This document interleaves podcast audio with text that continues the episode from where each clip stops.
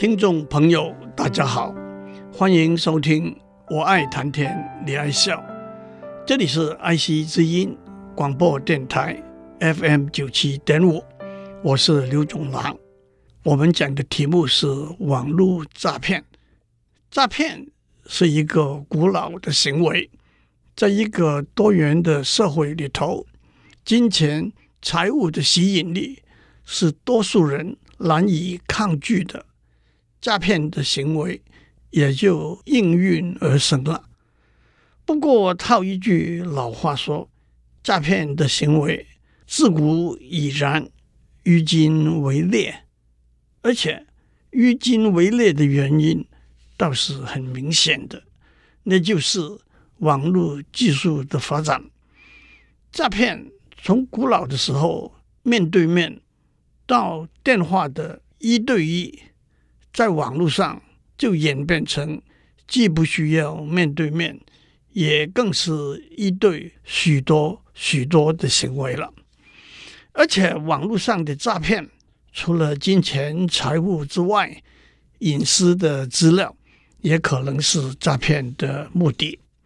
曾经有人把面对面加上电话的诈骗方式罗列为三十个类型，这我们已经讲过了。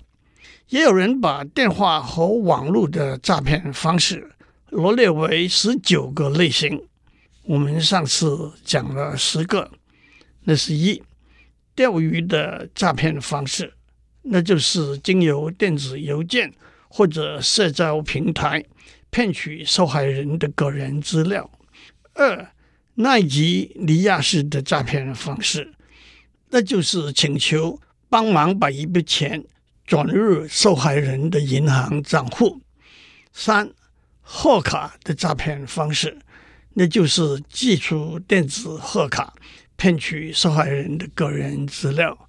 四、银行贷款的诈骗方式，那就是以优厚条件贷款的方式，骗取受害人的银行账户资料。五、彩票中奖的诈骗方式，那就是以彩票中奖为借口，骗取手续费和个人资料。六、恐吓邮件的诈骗方式，那就是用恐吓的语言文字索取财物。七、网络交友的诈骗方式，那就是经过电邮或者交友平台建立互信，再进而诈取金银财物。八、假的防毒软体的诈骗方式，那就是诱导受害者下载恶意软体；九、冒充亲友的诈骗方式，那就是冒充亲友的身份提出帮忙的请求；十、发财捷径的诈骗方式，那就是花小钱发大财的诈骗手段。今天就让我。把剩下来的诈骗方式讲给大家听。十一，旅游的诈骗方式，骗子提供出乎意料之外便宜而又豪华的旅游方案，或者把定金骗去，或者付了定金之后，发现有许多事先没有讲清楚的额外费用。十二，比特币的诈骗方式。比特币是一种新兴的电子货币，虽然它的设计和使用背后有许多复杂的技术细节，但是也已经成为一种广为接受和使用的电子货币。首先，许多在传统的金钱交易往来的诈骗方式，也可以直接使用到电子货币的交易往来上面，但是因为电子货币没有负责监督的主管机关，也没有明确的法令规范，所以诈骗的漏洞也就更多了。让我举几个例子：一、电子货币的使用必须靠汇兑的平台，把电子货币和流行的货币，例如美元、日元等，相互兑换。但是，除了有良好信誉的平台之外，也有许多或者根本收到贿赂的货币就消失无踪，或者收集个人资料供不法使用，或者收取过高的手续费等等的平台。二、电子货币，例如比特币的价格涨跌的幅度往往很大，而且非常迅速。我找到一个网站，一个比特币对美元的兑换率，二零一九年六月十三是八千两百多元，六月十五是八千六百多元，六月十七是九千三百多元，六月二十三是一万多元，七月三号变了一万一千多元了。因此，就有许多炒作的空间和诈骗的行为。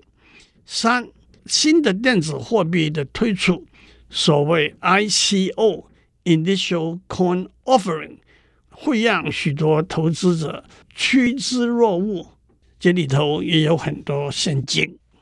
十三、假新闻的诈骗方式，在网络上，假新闻的来源很多，往往就有图文并茂的假新闻，描述某某人得到一个非常好的机会。获得不可思议的报酬，过着富裕快乐的生活，诱导受骗者也上网申请这种机会。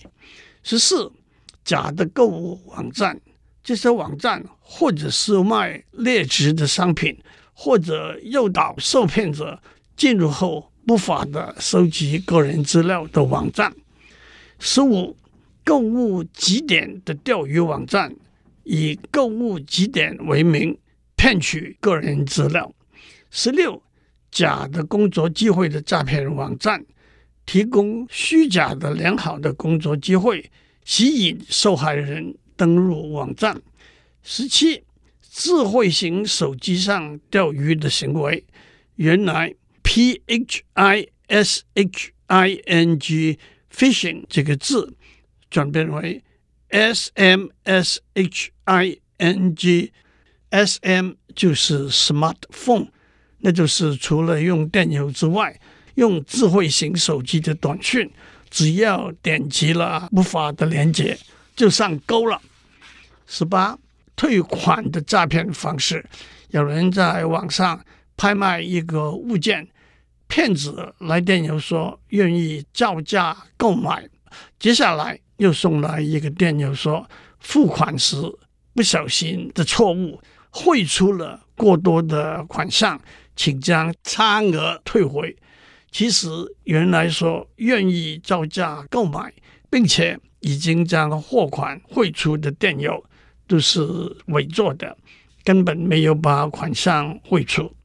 十九，技术资源的诈骗方式，骗子打电话过来说您的电脑。或者中了毒，或者需要更新软体，或者需要维护，骗取在电脑上有关的个人资料。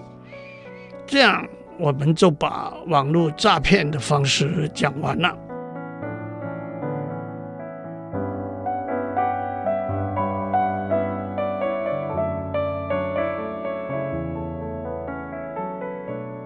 讲完了网络诈骗，接下来。我要讲的题目是 data overload，中文可以翻成数据超载或者数据泛滥。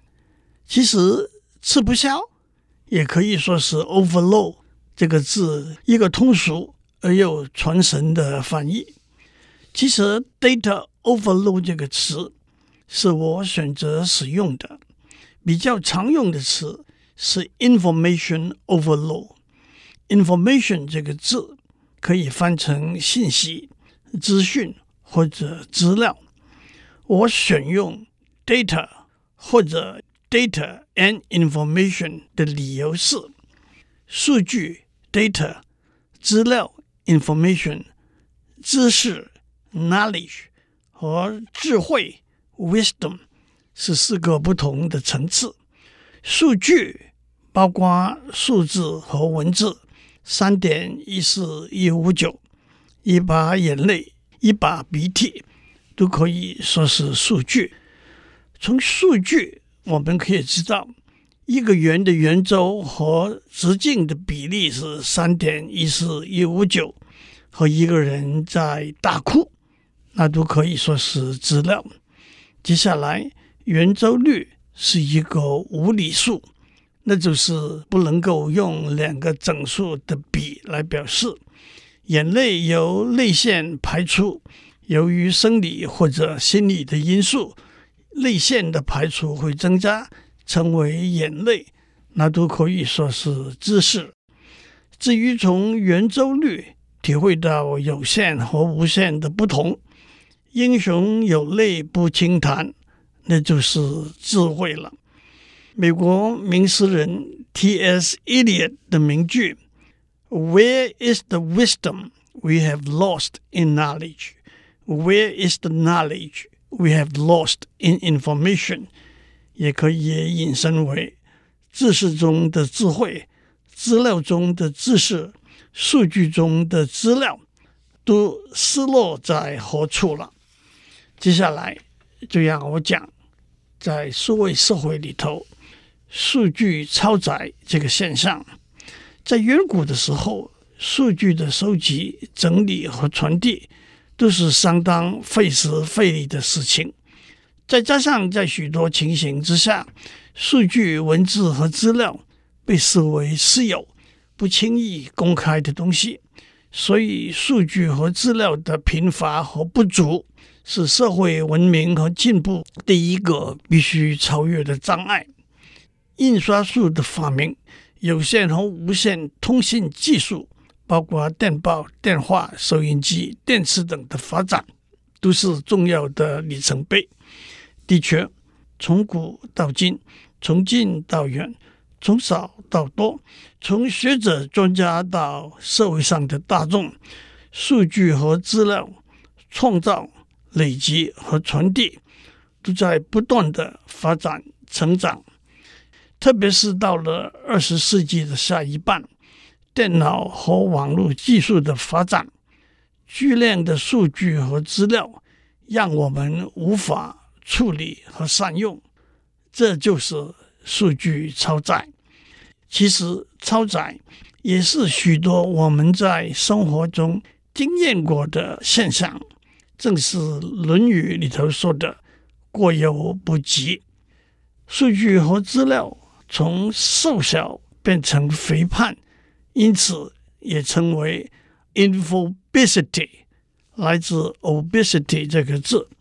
从有用变成有毒，因此也称为 infoxication，来自 toxication 这个字。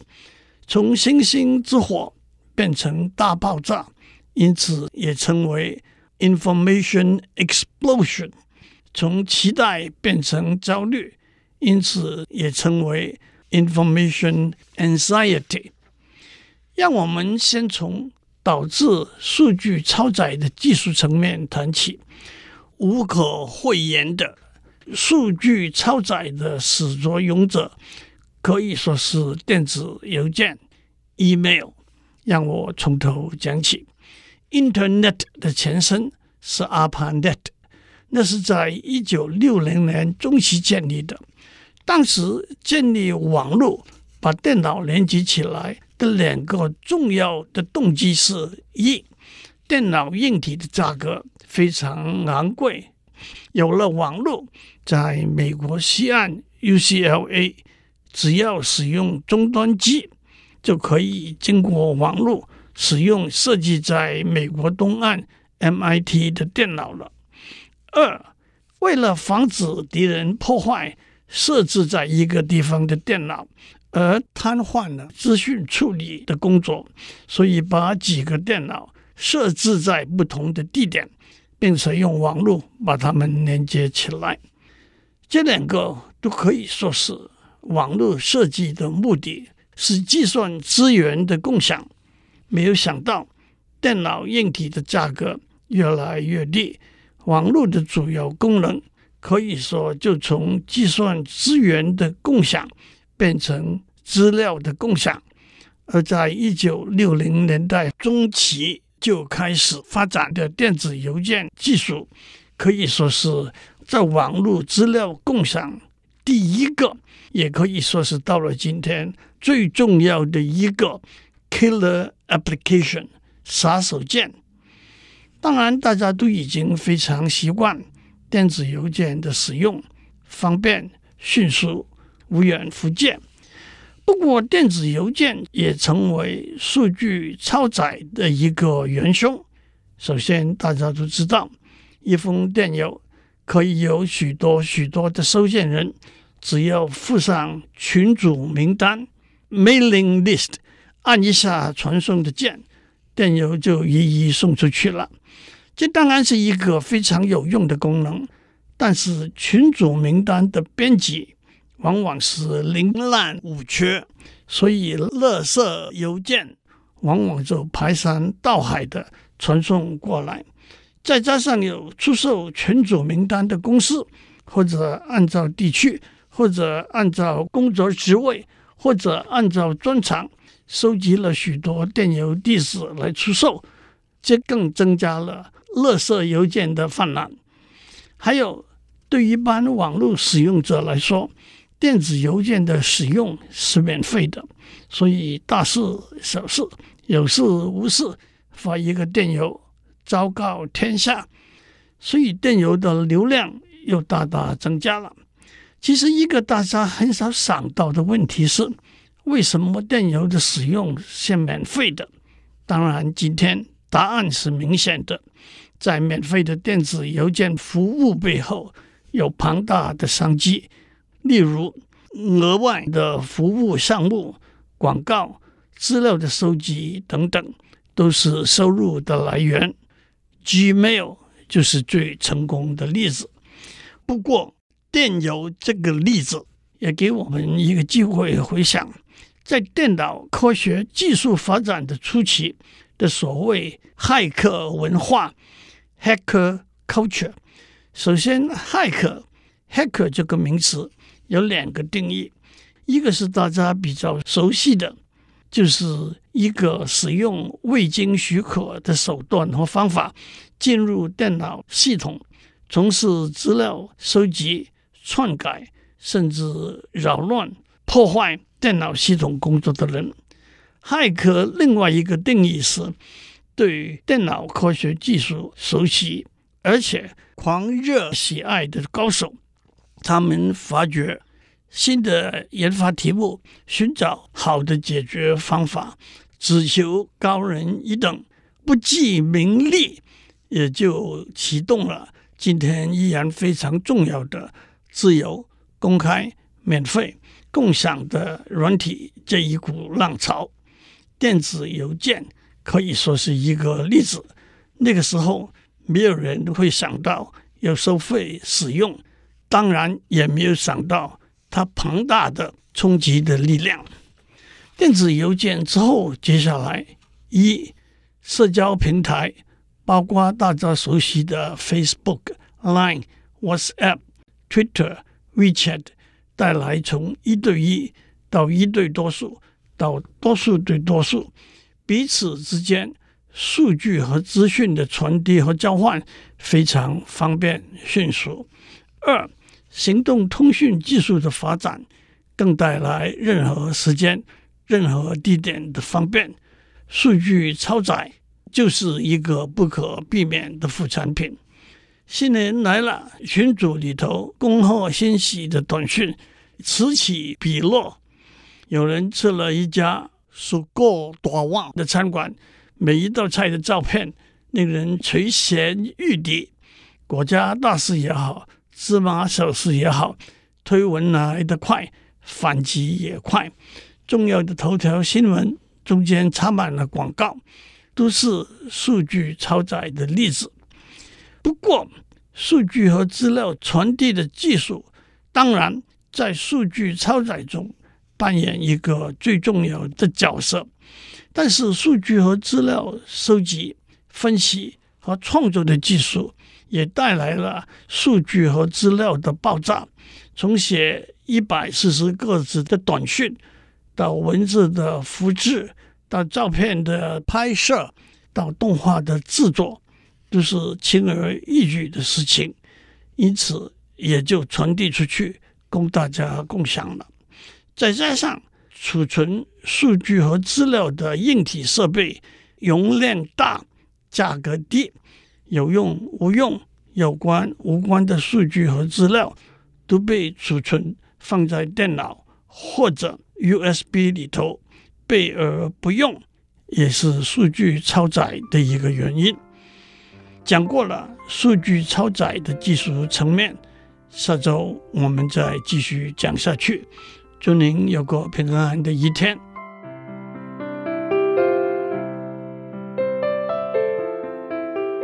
以上内容由台达电子文教基金会赞助播出。